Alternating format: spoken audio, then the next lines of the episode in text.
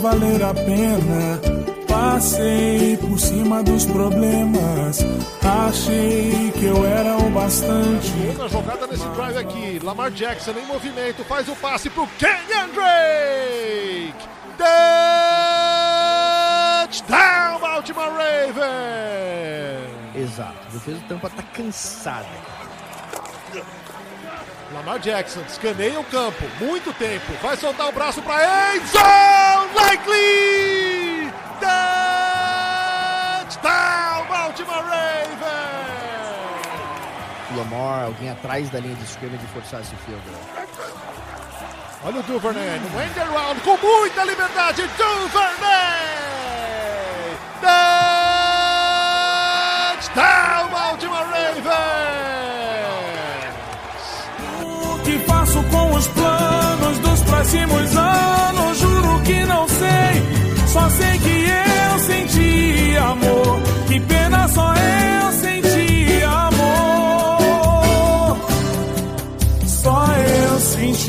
amor.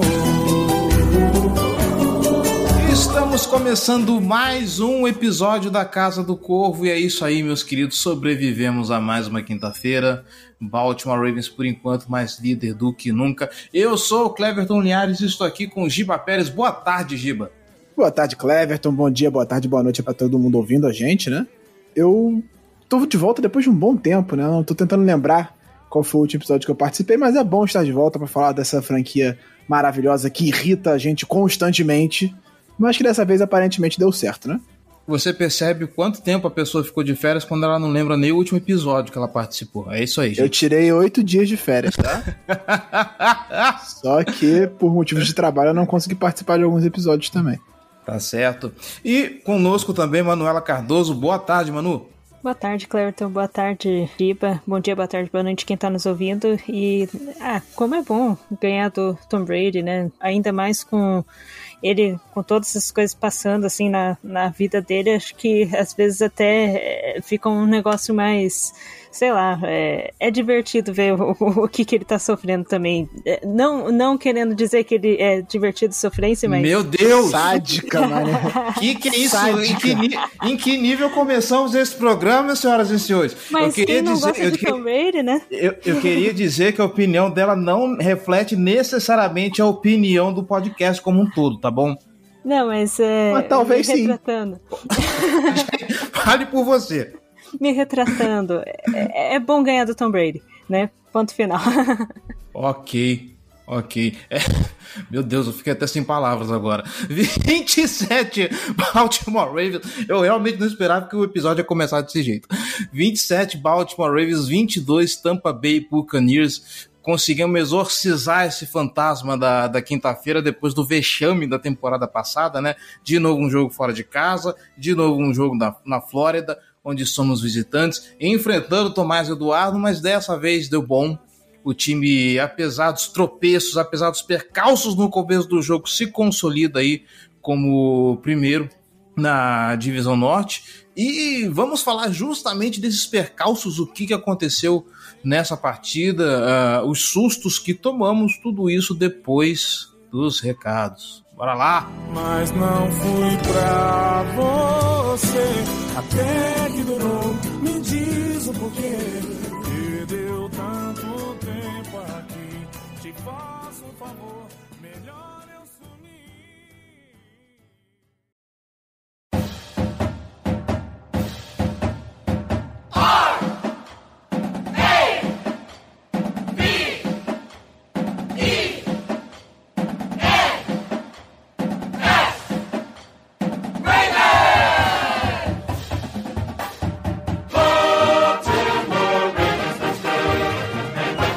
Recados rápidos, galera, os recados de sempre. Bora lá. Antes da gente partir, na verdade, para esses recados de sempre, eu queria lembrar uma coisa para você. Já preencheu a pesquisa da FN Network? Não? Então é o seguinte, enquanto você escuta esse episódio ou antes ou depois, tanto faz, corre lá no post desse episódio lá no site da FN Network, tá bom? Clica no link que tá lá no finalzinho sobre a pesquisa que a rede está fazendo justamente para conhecer os seus gostos, para conhecer os seus interesses, para a gente poder entender como é que a audiência da rede funciona, para a gente entregar um conteúdo de melhor qualidade para você, tá bom? Para a gente que é criador, a gente entende que a nossa comunidade é tão importante quanto ficar só falando de futebol americano ficar falando de basquete. Não adianta a gente ficar falando de esportes à torta direito se isso não é o que você gosta, se isso não é o que chega realmente para você, né? Não chega com a qualidade que você gostaria, entendeu? É justamente por isso que a gente está pedindo que vocês preencham a pesquisa que a FN Network preparou com tanto esmero, com tanto carinho, tá bom? Justamente para poder conhecer você. De novo, reforçando, na descrição desse episódio vai ter o link com as perguntas, tá? Não demora mais de 3 minutos, tá bom? Então é rapidinho, você faz isso, assim, é, numa sentada, sabe? Encostou, abriu a pesquisa, três minutinhos já era, tá bom? Sempre lembrando, a pesquisa é feita de forma anônima, tá bom? Ninguém vai divulgar seus dados, ninguém vai divulgar informação nenhuma, ninguém vai saber quem, quem que preencheu, tá? É tudo feito de forma anônima, no sigilo. A gente respeita a sua privacidade, ok? Posso contar contigo? Posso contar com você aí, querido torcedor, para ajudar a fazer a nossa comunidade cada vez mais forte? Então bora lá. Juntos nós somos a FN Network. E agora sim, vamos voltar para os recados de sempre. Você que está escutando a Casa do Corvo está gostando aqui do que a gente está fazendo, quer ajudar a Casa do Corvo a se manter no ar e se tornar ainda maior, então vem ser torcedor de elite e apoiar esse projeto. apoia.se barra Casa do Corvo ou picpay.me barra Casa do Corvo. Um realzinho só você já faz uma grande diferença para esse projeto. Dê uma olhada nas nossas categorias de apoio, dê uma olhada nas nossas recompensas, vê o que fica melhor para você e vem colaborar com a gente, tá bom? Lembrando que quem é apoiador tem direito a acesso no nosso grupo fechado no WhatsApp, o Boteco do Corvo, onde a gente compartilha o episódio mais cedo, tem conteúdo exclusivo, participa de sorteios exclusivos e muito mais, tá bom? Então vem aí somar com a gente. Você não quer se comprometer com um apoio recorrente mensal? Não tem problema. Se você estiver sentindo generoso, se você quiser fazer parte também desse grande projeto, você pode fazer a sua doação através da nossa chave Pix, casa do corvo gmail.com qualquer valor serve tá bom não precisa se preocupar se você não pode doar muito se você acha que tem só um realzinho no bolso sobrando não tem problema qualquer valor já faz uma grande diferença, tá bom? Caso você não possa ajudar financeiramente, não tem problema, não se preocupa, você pode nos ajudar de outra forma. Nós estamos nas principais plataformas de podcast internet afora, tá bom? Tá escutando pelo Spotify? O Spotify agora também tem avaliação, tá bom? Então, além de compartilhar o nosso podcast, compartilhar esse episódio, você pode ir lá avaliar e deixar as suas estrelinhas, tá bom? Se você escuta pela plataforma da Apple, por exemplo, vai na iTunes Store, procura a Casa do Corvo, deixe seu comentário, deixe também a sua avaliação. Tudo isso para quê? Para que nós possamos alcançar mais torcedores e tornar a nossa base de ouvintes, nossa base de torcedores, de fãs ainda maior, tá bom? Quer falar conosco? Nossas redes sociais, Facebook e Instagram, Casa do Corvo BR, no Twitter e no TikTok, arroba Casa do Corvo. No YouTube tem conteúdo lá também em vídeo, tá bom? youtube.com barra Casa do Corvo. E também, é claro, tem o nosso servidor do Discord, onde o nosso editor, o Rodrigo, organiza umas paradas legais lá, organiza torcida, faz lá uns eventos maneiros, tem watch party de jogo, volta e meia. Cola lá no nosso servidor de Discord, link na descrição desse episódio, tá bom? Já que você está aqui passeando pelo Fambonanet, está passeando aqui pela FN Network, vem conhecer o restante dessa que é a maior rede de podcast das ligas dos Estados Unidos de esportes. Podcast sobre NFL, podcast sobre NBA, podcast sobre beisebol, podcast sobre rock, não só sobre as ligas, mas sobre as franquias que compõem essas ligas. Antes do nosso preview, se você quiser conhecer um pouco mais sobre o nosso adversário do próximo prime time, o Monday Night Football, vai lá no Fambonanet e procura pelo Under the Superdome, o podcast sobre o New Orleans Saints. E se você também quiser conhecer um novo esporte, eu te convido a ir lá do outro lado do estacionamento a escutar o Os News, podcast sobre Baltimore Orioles, o time de beisebol da cidade de Baltimore, com a apresentação do Vitor Silva e comentários da nossa queridíssima Manuela Cardoso. E já que você está aqui, passa no post desse episódio, deixa lá o seu comentário, porque a gente quer saber a sua opinião sobre esse confronto, beleza? Vamos lá bater um papo. Bom, já falei demais? Enfim, vamos pra pauta.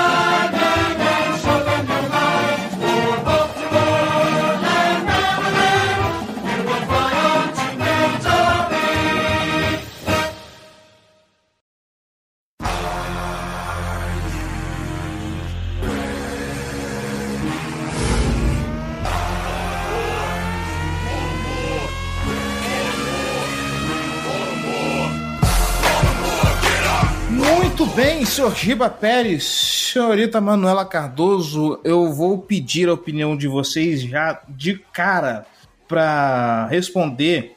Afinal de contas, eu sou o que menos entende de futebol americano nesse podcast, estou aqui para dar pitacos.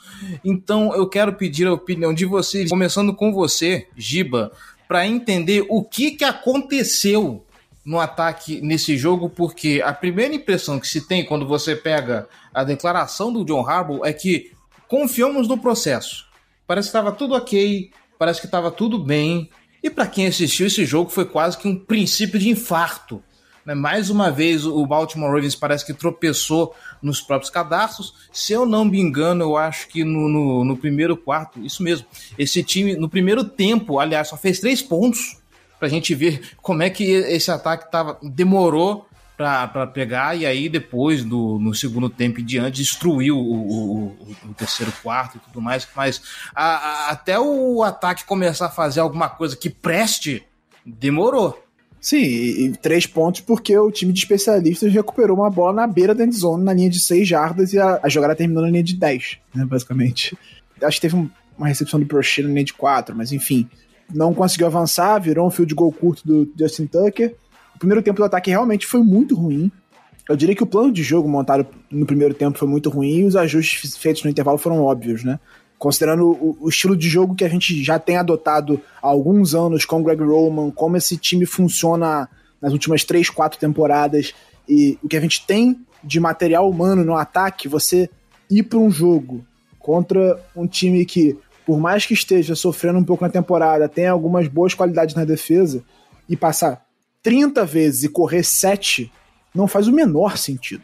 A gente sempre aqui defende que o Ravens tem que usar mais o ataque aéreo, fazer esse ataque aéreo evoluir é, e fazer com que isso seja uma arma também para nos momentos que for necessário a gente conseguir usar ele. Só que não é assim que as coisas funcionam, né? Você simplesmente depois de ter um jogo em que você passou 16 vezes o jogo inteiro, em dois quartos você passar 30 vezes, mesmo com os muitos desfalques que a secundária do Tampa Bay Buccaneers tinha.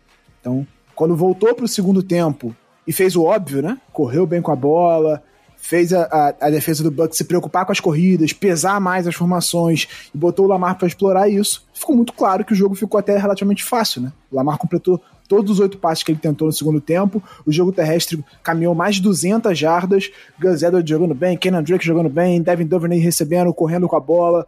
O próprio DeMarcus Robinson fazendo jogadas, Isaiah Likely entrando quando o Mark Andrews saiu. Então, por incrível que pareça, nosso ataque melhorou depois que perdeu o Bateman e o Andrews no, no intervalo do jogo. Os dois principais alvos do Lamar, os dois melhores jogadores em termos de skill positions, né, de, de posições de, de talento do nosso time, saíram machucados, né? O Bateman sentiu novamente o pé que ele estava incomodando ele nas últimas semanas.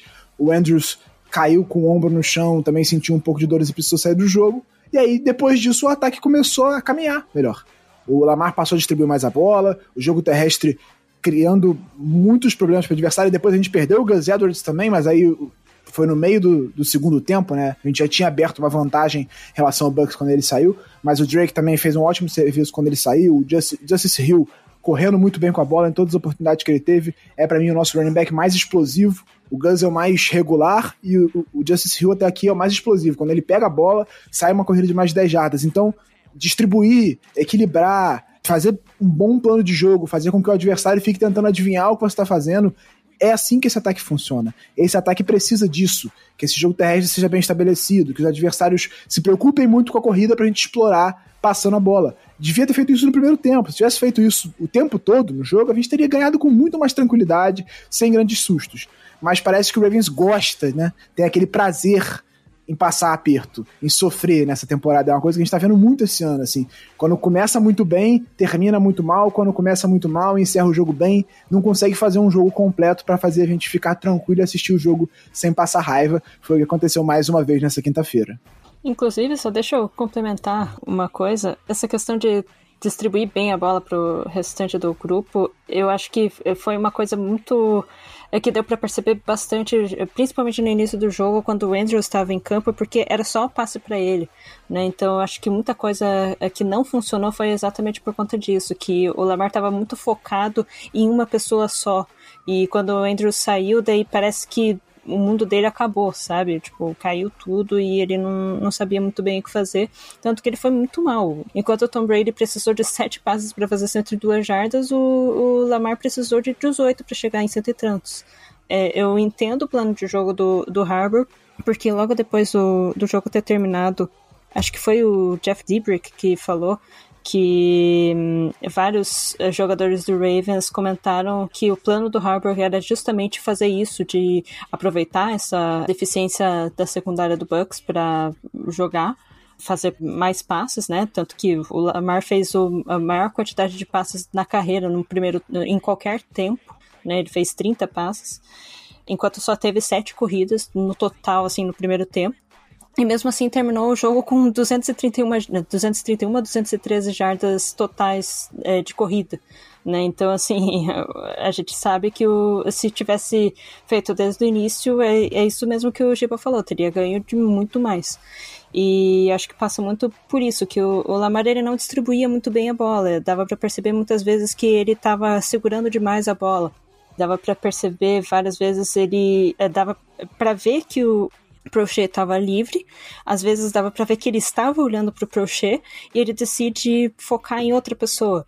Isso muitas vezes acabou com que uma jogada fosse incompleta, fosse ele fosse sacado, ele começasse a correr, assim, teve um, uma jogada que até no boteco comentaram várias vezes que ah, porque ele poderia ter corrido, ah, aquela jogada de quarta descida, né, que ele poderia ter corrido, não sei isso, não sei aquilo, foi uma jogada muito bem desenhada mas que por algum motivo o Lamar ele estava só com uma perna de apoio no, no chão e se, se ele tivesse com as duas seria é, um passe perfeito na end zone, né? E seria touchdown.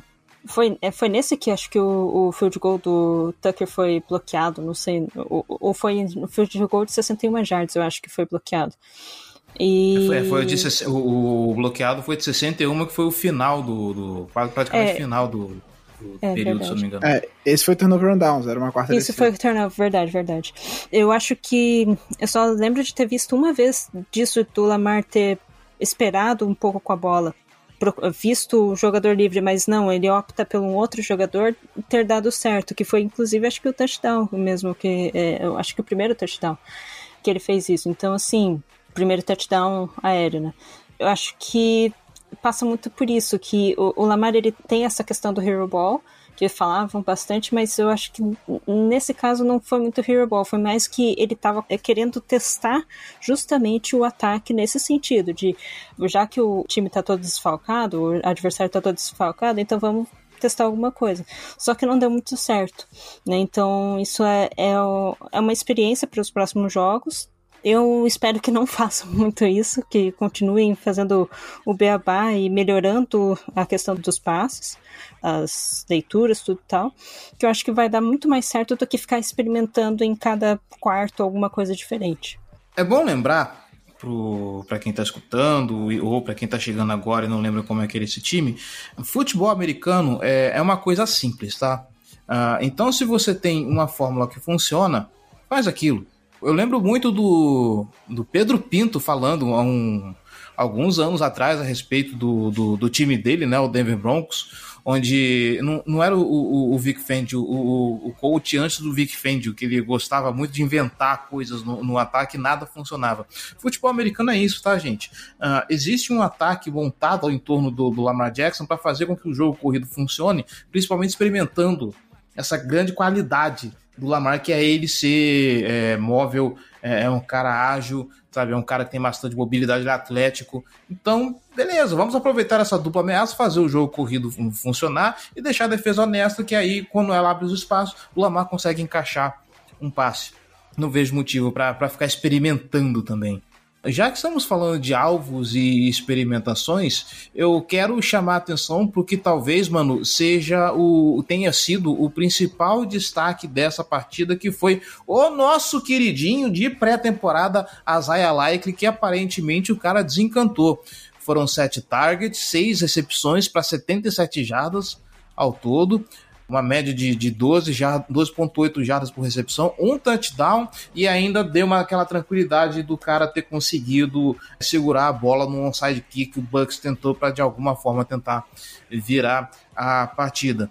Obviamente que o crescimento dele vem muito pela ausência do Mark Andrews, que deixou a partida com uma lesão no ombro, mas eu espero de coração que isso vire uma tendência, porque o Baltimore, eles tendo agora o Isaiah Likely como uma alternativa de, de recebedor, coisa que ele ficou devendo durante seis, sete semanas inteiras aí. Você dar um alvo a mais para o Lamar pode facilitar muito esse lance de dar uma variedade de, de recebedores, ele poder distribuir mais a bola, né?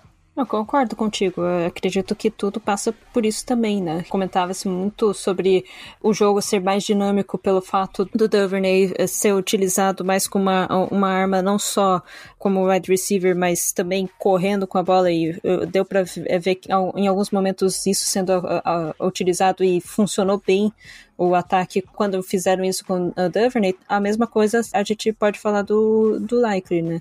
No momento que você procura por ele, você consegue achar um espacinho. Ele jogou super bem, eu achei um, um, um jogo muito bom dele. Inclusive o touchdown foi com ele, foi o primeiro touchdown dele. Ele é um eu não percebi muito ele bloqueando como é que ele é, mas é, eu, eu percebo que ele tá, é, tem sido utilizado mais como se fosse um, um adversário que o Ravens não, não utilizaria tanto, né? Agora que ele tá mais é, sendo utilizado justamente por conta desse, desse fato do, do Andrews ter se machucado, espero que ele seja mais utilizado com o Andrews em campo também justamente por conta disso que você falou, é mais um alvo, daí é mais uma preocupação para o time adversário eu acredito que essas últimas semanas não foi muito culpa dele, sabe? Ele teve poucos targets durante as últimas semanas. Eu acho que passou muito por essa questão também de ficar focado mais em um ou dois alvos durante a, a partida e acabar esquecendo eh, dele mas ele tem uma certa facilidade para conseguir escapar de, de jogadores e quando não consegue a separação, ele tem força necessária para conseguir pelo menos mais uma ou duas jardinhas, deu para perceber isso em algum, algumas recepções dele. Então eu acredito que, como Tyrande, ele é um jogador é, que tem bastante potencial. Eu acho que ele vai ser um jogador muito bom para a franquia, principalmente em momentos que o, o, o, Andrews não estiver disponível, porque a gente sabe, é, depois de um tempo jogando Tyrande começa a se lesionar, é dali um, um problema grande, né? Mas, assim, eu, eu acho que o Like ele, ele é um jogador muito bom e ele tá num lugar propício para ele evoluir, já que eu tava vendo que acho que a formação que o Ravens mais utiliza é a 2-2, né? Dois running backs e dois tight Então, ele seria esse segundo tight ele seria muito mais utilizado. Então, assim, acho que passa muito por isso, né? Eu acho que o Greg Roman deveria olhar mais para ele é, como essa opção mais curta, uma opção mais física contra outros jogadores e o, o Lamar também olhar bastante para ele nesse sentido. E que bom que ele fez um, um baita jogo, gostei bastante do que ele, do que ele mostrou. É, eu acho que é muito essa questão do, do Andrews ter saído do jogo, né? Que ele acabou virando o TE número um em termos de recepção. Porque quando o Andrews tá em campo, o Andrews é o principal alvo do time. Então, você, se você for botar outro Tyrande em campo, você tem que ser o Tyrande que bloqueie melhor, não necessariamente o Tyrande que receba melhor. O Likely, a gente viu na pré-temporada, é basicamente um wide receiver grande. Ele não é muito bom bloqueador. E quando você tem um Tyrande já que recebe muitas bolas, que é o caso do Mark Andrews, que é o principal alvo do Ravens eh, na temporada e nas últimas temporadas, né? Você precisa que o segundo Tyrande entrar em campo seja um, um, bloqueador melhor, que é o caso do Josh Oliver, que é o caso do Nick Boyle, por exemplo, que são caras que entram muito para fazer bloqueios, não tanto para receber passes. E o Likely, que a gente viu na pré-temporada, que viu dele até aqui, era que ele era um wide receiver bem grande, mas em termos de bloqueio não era a grande qualidade dele, apesar dele ter ido muito bem nisso no jogo. Ele mostrou ótimos bloqueios nessa partida, quando ficou em campo mais tempo, né? E ele até brincou na coletiva depois que o Harbour ia ficar orgulhoso quando olhasse o tape dele bloqueando durante a partida. Ele teve muitos holdings no começo, na, na pré-temporada principalmente, ele tinha pelo menos um por jogo. Na temporada também ele teve um ou outro já, uma, uma segurada que atrapalhou um pouco o ataque, então isso acabou tirando o tempo dele de jogo, tirando ele da, das partidas, porque você não pode deixar o cara em campo se ele vai atrapalhar o seu ataque, fazendo ele perder 10 jardas com uma segurada. Então, acho que é natural a demora dele a entrar no time durante a temporada, porque aí você tem outros caras que estão na frente e você precisa que ele se desenvolva em alguns aspectos para que ele consiga ficar em campo mais tempo. Se ele melhorar os bloqueios dele, a tendência é que o Like esteja cada vez mais em campo. Que ele vira o Tyrant número 2, e aí você tem um cara completo do outro lado do Mark Andrews para ajudar o Lamar a explorar esse meio do campo, que é onde ele se sente mais confortável de passar, o que a gente viu a carreira dele inteira. É isso, o Lamar prefere passar ali naquele setor de meio do campo, ele não se sente tão confortável passando nas laterais. Ele tem dificuldade com passes em flat, ele tem dificuldade nesses passes rápidos para lateral, com o running back saindo, apesar dele ter feito um touchdown com o Kenyon Drake nesse jogo. Assim, ele tem um pouco de dificuldade nesses passes, então esse explorar esse meio do campo com dois tarendes grandes que recebem bem é tudo que o Ravens quer, e para isso o Like ele precisa desenvolver principalmente nessa parte de bloquear. Acho que ele está dando sinais disso, e esse jogo foi um primeiro bom sinal do que ele pode vir a ser mais para frente com o Ravens, fazer uma ótima dupla com o Mark Andrews. Acho que o que o Ravens pensa pro ataque, aí depende, obviamente, do desenvolvimento dele, é fazer mais ou menos. Eu já até falei isso antes da temporada, é fazer o que o Patriots fazia quando tinha Aaron Hernandez, Rob Gronkowski, e aí botavam um wide receiver, que naquele caso era o Wes Welker, e muitos passes para running back também, que no nosso caso seria o J.K. Dobbins e o, e o Kenyon Drake, são é, running backs que recebem muito bem a bola. Mas para isso você precisa dar alguns passos no desenvolvimento desse ataque e aí você acrescenta o Lamar correndo com a bola e vira um, um perigo enorme. Acho que tudo que o Ravens quer é que o Likely se desenvolva num Tyrande completo. E esse jogo contra o Buccaneers foi um primeiro sinal muito bom de que ele está de fato chegando lá ainda. Se continuar assim, talvez no final da temporada ele seja o que a gente esperava que ele fosse ao longo da temporada, mas claro, a gente está falando de um calouro de terceira rodada, a gente não pode contar que ele vai começar voando o ano como um dos principais alvos do Lamar e um Tyrande completo, porque ele não é, não é à toa que ele caiu para a terceira rodada. Tá certo. É... Terceira não, quarta, né?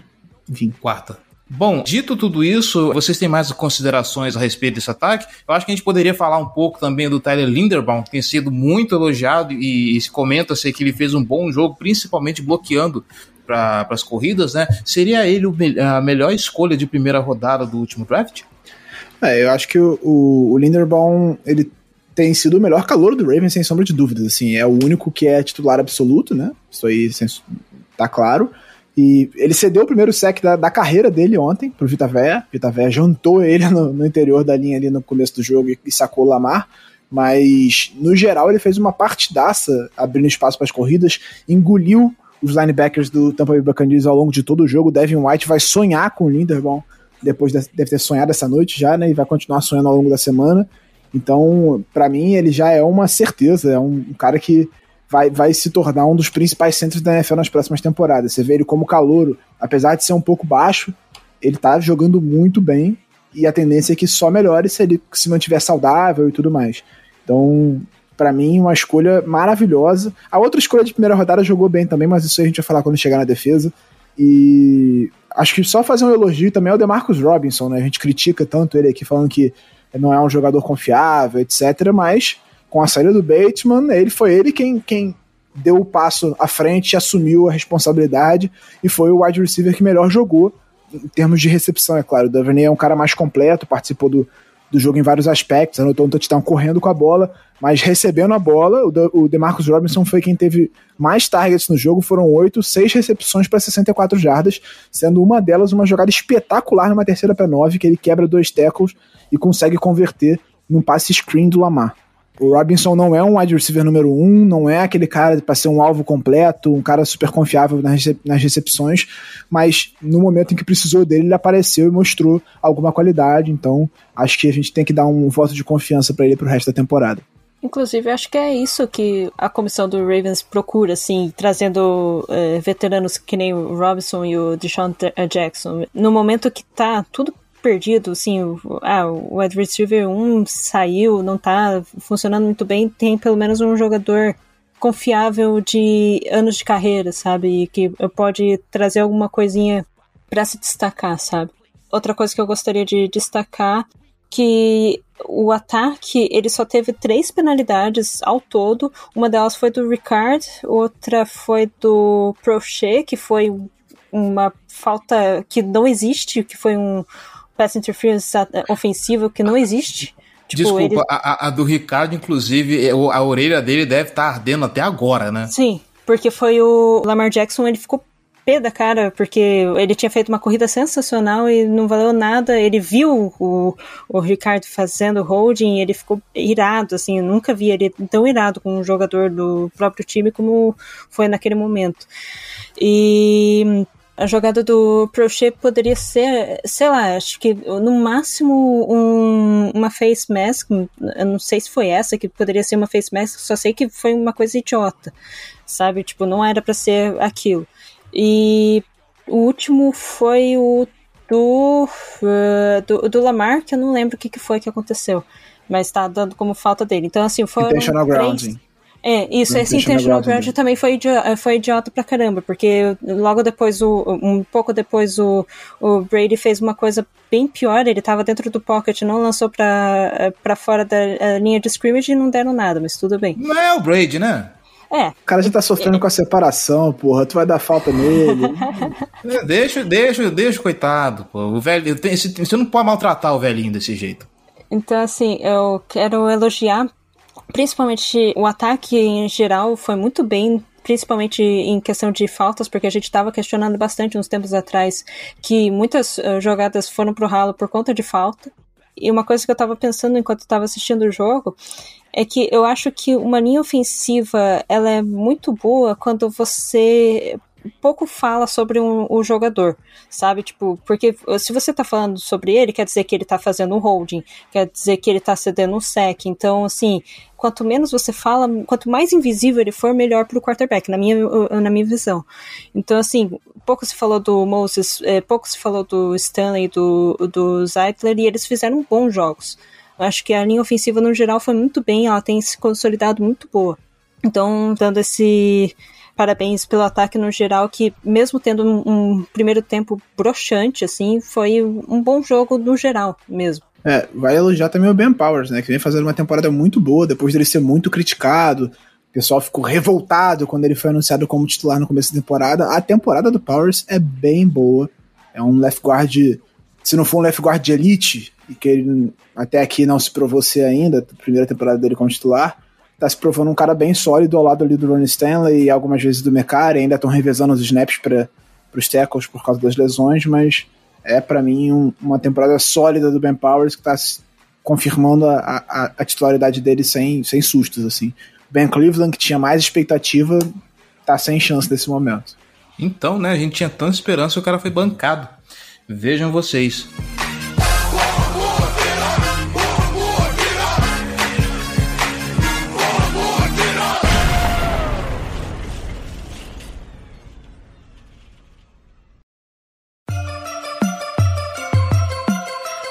Purple, black and purple, black and purple, black and purple.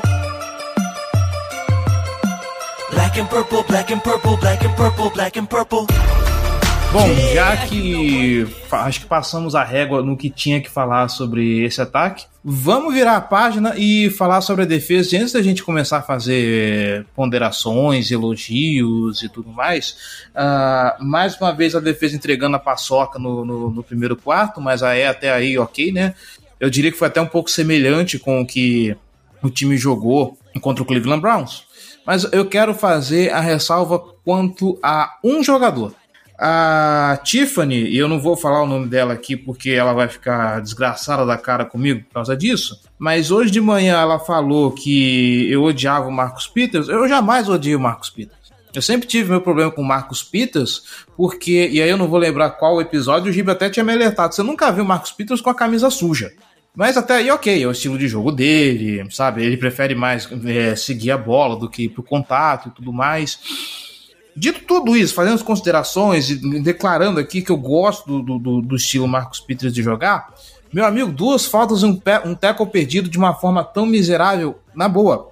Marcos Peters, eu sei, ele está voltando de lesão e tudo mais. Ainda assim, a temporada dele está oscilando de um jeito que eu não estou sequer conseguindo. Talvez eu esteja exagerando enormemente, mas eu não estou conseguindo reconhecer o Marcus Peters o, aquele Marcos Peters que chegou no Baltimore Ravens fazendo tanta diferença. Giba do céu, eu estou ficando louco ou está acontecendo alguma coisa com o Marcos Peters nessa temporada? Ah, ele, tá, ele fez um jogo ruim, de fato, contra o Buccaneers, ele cedeu algumas recepções, ele é, errou tackles, enfim, dropou uma interceptação, ele e o Humphrey, cada um dropou uma, né?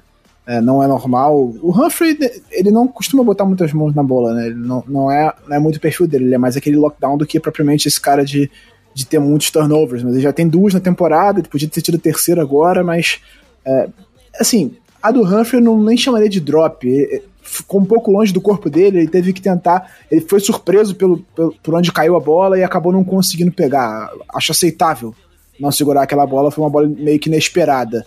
Agora a do Peters bateu no peito dele, ele tinha que ter segurado a bola é, na, e teria evitado um, touchdown, foi na beira da end zone, né? Não sei se foi touchdown ou se foi field goal naquela jogada, mas enfim, ele teria evitado uma pontuação do Buccaneers naquela situação. Então, de fato, foi um jogo bem ruim do Peters. Mas eu acho que o, a diferença que o Peters fez, desde que ele chegou, foi muito mais em relação ao, ao anímico, ao estudo, ao posicionar os companheiros, ao, a liderança dele dentro desse elenco, do que propriamente o que ele faz dentro de campo. O, o, Peter sempre foi esse cara 880, a carreira dele inteira, tanto em Baltimore quanto nos outros times, quando ele jogou no Chiefs, quando ele jogou no Rams. Ele é esse cara 880. Ele vai ter um jogo aqui, ele vai fechar e vai ter uma interceptação, vai infernizar a vida do quarterback adversário, e vai ter um jogo que ele vai ceder duas, três big plays, porque ele arrisca muito, ele, ele tem esse perfil. E aí você tem um, um, um safety como o Marcus Williams, é uma coisa que só vai potencializar. Claro, o Williams tá machucado, não estou louco, mas você ter um cara como o Marcus Williams, por exemplo, lá no fundo, é uma coisa que vai potencializar o Marcus Peters, porque quando ele comete um erro, se o Williams estiver dobrando a marcação, o estrago vai ser menor, ou então talvez até vire um, um turnover, enfim. O Peters é um cara que tem esse jeitão e nesse jogo especificamente ele não foi também, não foi uma tragédia também. Não foi um jogo horroroso do Peters, mas também não foi das melhores partidas dele. Mas eu acho que não é nada muito anormal, não. A gente tá meio que acostumado a ver o Peters tendo esses, esses momentos, assim. Já aconteceu no Chiefs, aconteceu no Rams e acontece no Ravens também. Não, não é surpreendente, chocante, não é nada fora da curva, na minha opinião, até aqui. Colocando em números também, o Marcus Peters ontem teve cinco targets e quatro recepções para 23 jardas.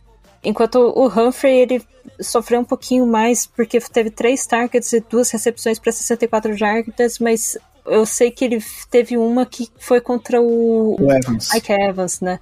Então, assim, ele sofreu um pouquinho. Eu acho que, em geral, a defesa até que foi bem defendendo o passe, né? O, o Tom Brady, ele, ele teve um pouco de facilidade no início, mas depois disso ficou complicado bastante para ele. Ele, ele não foi bem, basicamente. Então, e você está falando sobre Tom Brady. Então, assim, acho que foi uma defesa bem sólida durante o jogo inteiro, tirando o início, esse primeiro drive e o. Acho que o último drive mesmo. É que eu acabei dormindo no finalzinho, mas eu, eu lembro de ter visto depois nos highlights. Mas assim, eu acho que é o caminho certo, sabe? Como você falou, se tiver o, o Marcus Williams, vai ser uma defesa de elite praticamente todos, todos os jogos. Infelizmente, o Marcus Williams não tá jogando e eh, quem tá no lugar dele é o Johnny Stone, que fez uma partida eh, boa, inclusive. Ele teve um, uma outra jogada que ele não foi bem, mas ele teve uma partida muito boa. Então, eu acho que as coisas estão se ajeitando no lado da defesa, principalmente no, no jogo aéreo, que era uma coisa que estava preocupando um pouquinho a gente. É, não, eu ia falar, a defesa eu acho que no geral ela tá se assentando, tá encontrando um, um meio termo ali melhorando em relação à tragédia que foi o começo da temporada. E obviamente a gente tem que fazer a ponderação das muitas lesões que a gente teve, muitos problemas que a gente ainda está lidando, né? Alguns deles ainda não foram resolvidos. Nós vamos ter, por exemplo, dois dos principais pass rushers voltando essa semana. Se tudo der certo, a janela do Tyus Bowser e do David Odiabo se encerra na quinta-feira que vem, mais precisamente no dia 3 de novembro. Então, eles têm que ser ativados até lá, ou seja, eles vão estar à disposição para o jogo contra o New Orleans Saints na próxima segunda-feira, ou estarão fora da temporada. Então, são dois jogadores que, em tese, vão ter um impacto bom na defesa e fazer com que ela melhore ainda mais, considerando a qualidade da nossa secundária. Depois vai ter o Marcos Williams voltando, né? Ele tá se recuperando da lesão no punho que ele teve, e acredito que em mais algumas semanas, talvez umas três semanas, ele pode ser ativado daqui a duas, se eu não me engano. Mas pela previsão da recuperação dele, talvez leve um pouquinho mais para ele voltar. E aí são. Acho que eles vão dar início aos, aos treinos dele para ele voltar daqui a, a, duas semanas. E aí são mais 21 dias que ele tem de janela para se recuperar. Então a gente vai ter o Marcos Williams de volta para o final da temporada também. E aí, cara, acho que essa defesa tem tudo para de fato dar um salto de qualidade. Porque agora trazendo outro destaque desse jogo, você vê a diferença na produção do Justin Houston desde que chegou o Jason Pierre-Paul. Ele teve os snaps dele reduzidos, né? Ele ficou um tempo lesionado, aí o Pierre-Paul estreou, ele estava machucado. No jogo seguinte, ele volta com o Pierre-Paul e o OE jogando. E aí você vê, o número de snaps do Houston caiu consideravelmente e o número de sacks dele subiu. Ele teve quatro sacks nos últimos dois jogos. Ele tem seis sacks, ele tem o mesmo número de sacks que o Khalil Mack, que o Miles Garrett, tudo bem, ele tá com um jogo a mais nesse momento, mas que o Max Crosby. É, o Matt Judon lidera a NFL em sacks com 8,5, ele tem 6. Então a produção do Houston subiu absurdamente desde que ele foi limitado a menos snaps. Então a volta do Tyus Balser e a estreia do David Odiabo tem tudo para potencializar ainda mais esse pass rush e fazer com que essa defesa vire uma defesa de elite de fato.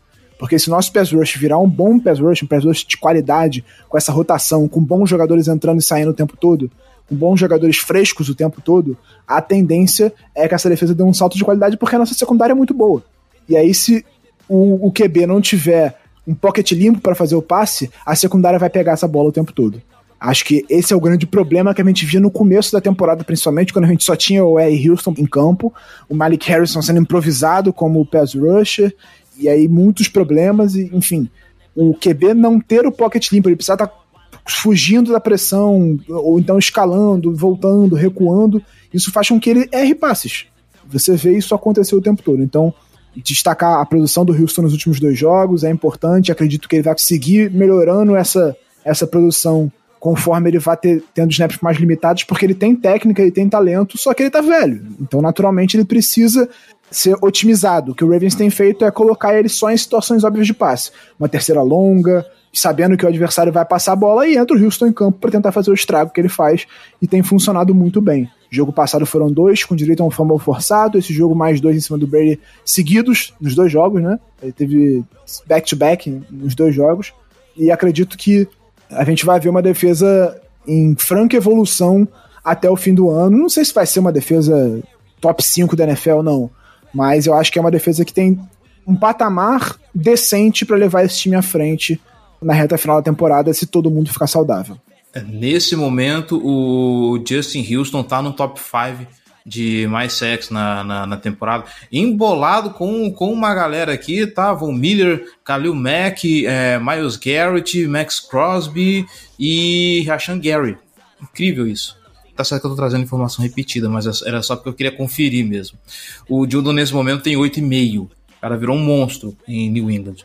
Falando sobre a evolução da defesa, eu acho também que, e aí a gente pode tocar naquele tópico que você começou, Giba, eu acho que se tem uma coisa que ajuda também na evolução dessa defesa é que o calouro no qual a gente apostou finalmente está desencantando. Nesse jogo contra o, o Tampa Bay Buccaneers, 31, snap, 31 coverage snaps, foram 4 targets, apenas 15 jardas cedidas e nesse momento, para esse jogo, foi o jogador defensivo com a, a nota mais alta da PFF da semana, desde a semana 3, 73 coverage snaps, eu não sei se isso já tá contando a semana 8, uh, 29, ja, 29 jadas cedidas e nenhum TD. Nenhum TD.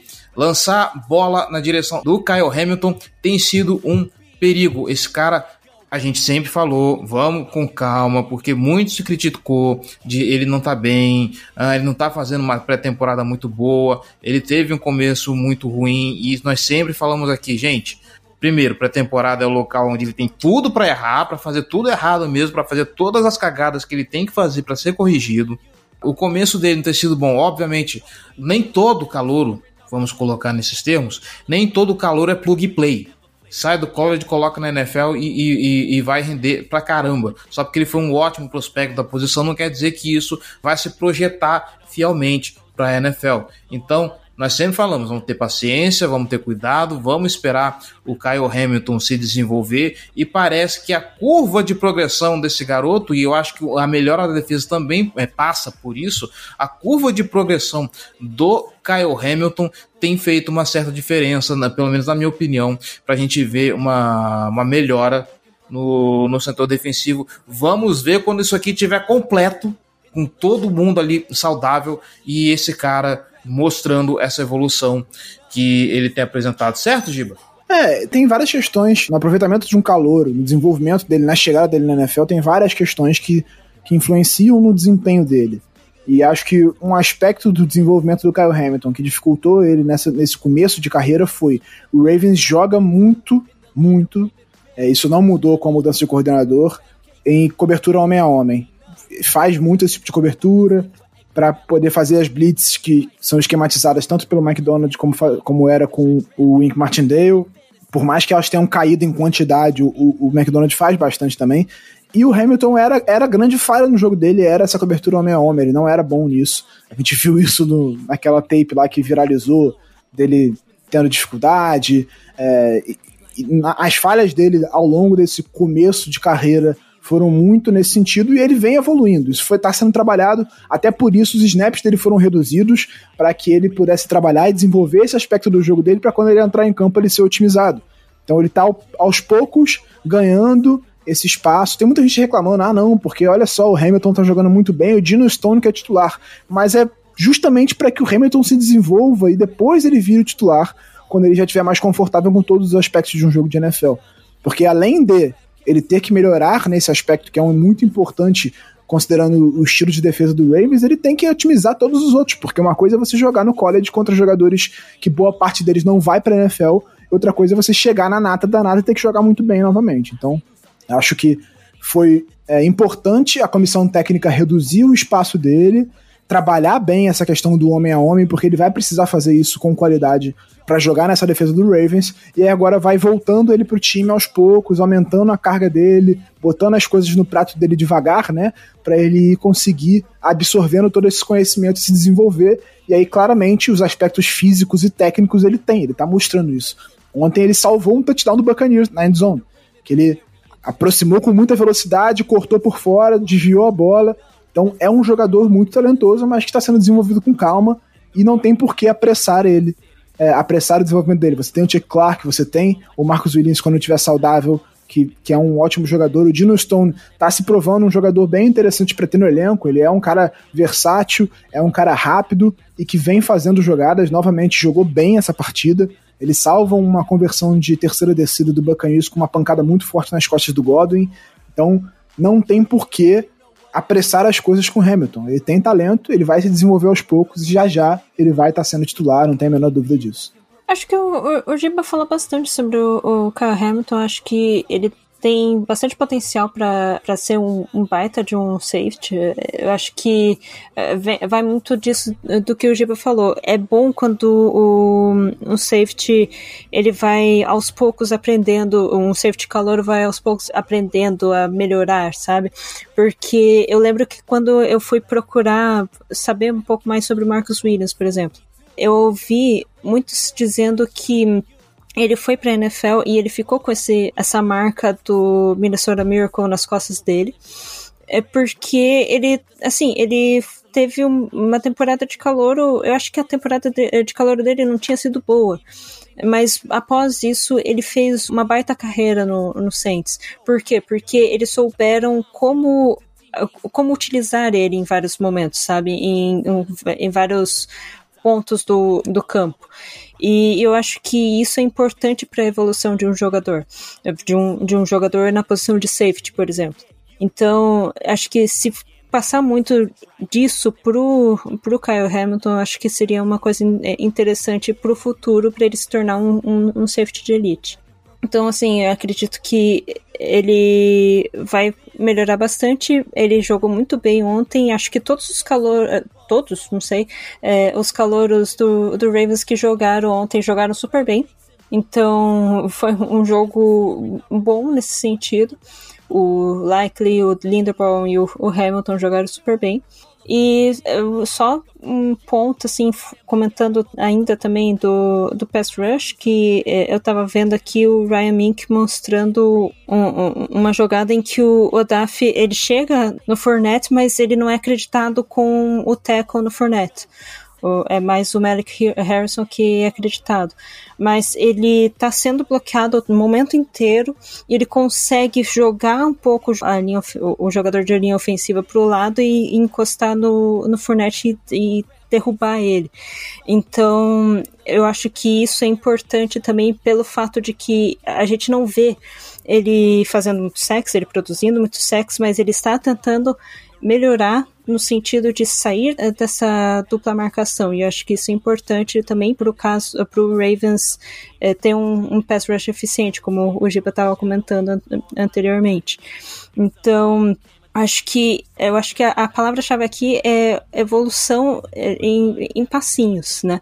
Porque é, é tanto colocar o, o, o Hamilton para jogar em alguma, alguns, algumas posições aos poucos, ir aprendendo a fazer as coberturas do jeito que a NFL exige, é, você colocar o, o Odaf para aprender a sair do, do bloqueio, a, a, lidar com adversidades, então é você colocar o o, Patrick Quinn para ele cobrir passes direcionados a, a corredores, né, a running backs, ou eu, eu acho que seria uma boa ideia colocar ele para ver também é que, na verdade, isso não daria muito certo, mas fazer uma cobertura para o Screen Pass, porque o, o Screen Pass ainda está sendo um problema é, grande do Ravens. Teve três em, se, em sequência nesse jogo, entre vários outros, mas teve três em sequência que deram muito certo.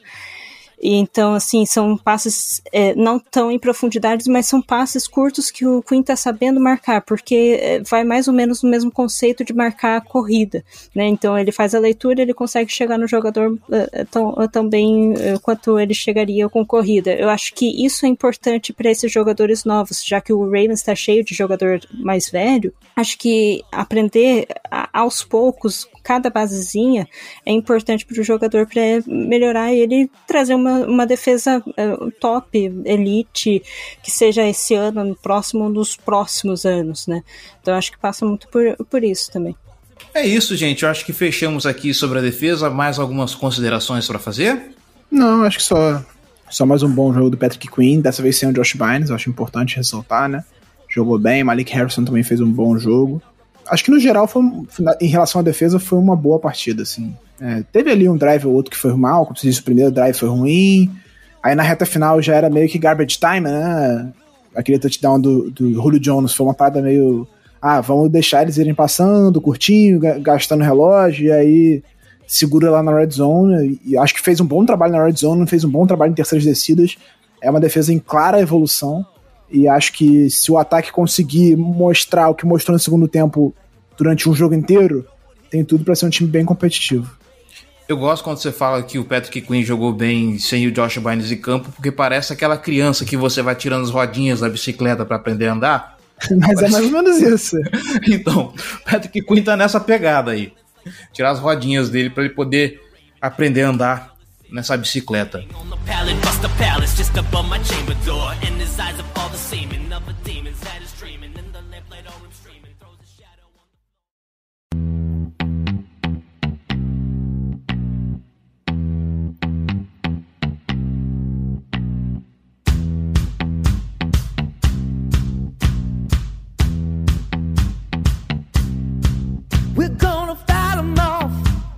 isso então, fechamos aqui o jogo de quinta-feira à noite, Baltimore Ravens Tampa Bay Buccaneers. Baltimore Ravens agora vai com 5 e 3 para um, entre aspas, descanso merecido. Agora tem 11 dias até o próximo jogo, Monday Night Football, que é contra o New Orleans Saints.